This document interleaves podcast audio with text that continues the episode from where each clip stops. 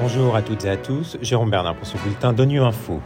Au menu de l'actualité, l'ONU est alarmée par le sort des prisonniers de guerre en Ukraine. À la conférence des Nations Unies sur le climat en Égypte, les pays africains prennent conscience de l'importance des systèmes d'alerte précoce. Et le chef des opérations de paix des Nations Unies rappelle le rôle crucial de la police de l'ONU dans la prévention des conflits. Le Haut Commissariat de l'ONU aux droits de l'homme est alarmé par le sort des prisonniers de guerre en Ukraine. Selon Mathilda Bogner, responsable de la mission de surveillance des droits de l'homme en Ukraine, ces prisonniers sont soumis à la torture et au mauvais traitement. Pour l'ONU, les parties au conflit ont l'obligation juridique d'enquêter et de poursuivre toutes les allégations de violation du droit humanitaire international relatives au traitement des prisonniers de guerre sous leur contrôle, quelle que soit leur affiliation. Le point sur la situation avec Mathilda Bogner.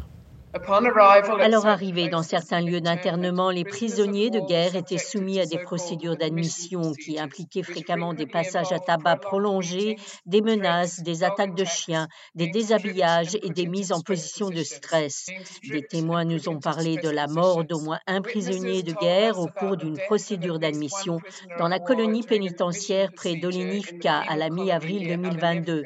Nous avons reçu des informations sur huit autres décès présumés de ce type survenu en avril 2022 et nous nous efforçons de les corroborer. La grande majorité des personnes que nous avons interrogées nous ont dit avoir été torturées, maltraitées pendant leur internement. La torture et les mauvais traitements n'étaient pas seulement utilisés pour contraindre les prisonniers de guerre à fournir des informations militaires ou des déclarations sur des crimes présumés. Ils étaient, selon les personnes interrogées, utilisés quotidiennement pour les intimider et les humilier. À la conférence des Nations Unies sur le climat qui se déroule en Égypte, il y a une prise de conscience des États africains sur la question des systèmes d'alerte précoce pour réduire les risques futurs de catastrophes. C'est ce qu'affirme Aïda Diongue Nyang, conseillère technique du GIEC, le groupe intergouvernemental d'experts sur le climat.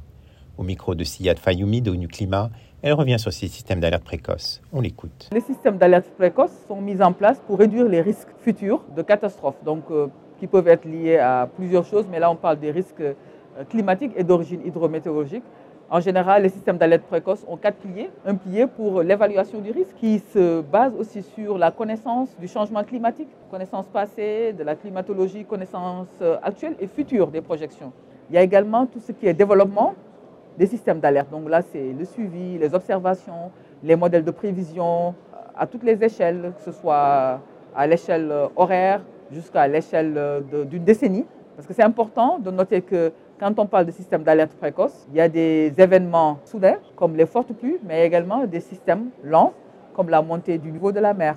Il y a également les périodes de sécheresse qui peuvent arriver. Il y a également deux autres piliers importants. Il s'agit de la communication et de la dissémination et également de l'action. Parce qu'un système d'alerte précoce sans action est voué à l'échelle. Il faudrait également qu'il y ait une coordination entre différents acteurs pour que ce système soit efficace. Le chef des opérations de paix de l'ONU, Jean-Pierre Lacroix, a rappelé hier au Conseil de sécurité le rôle crucial de la police de l'ONU dans la prévention des conflits.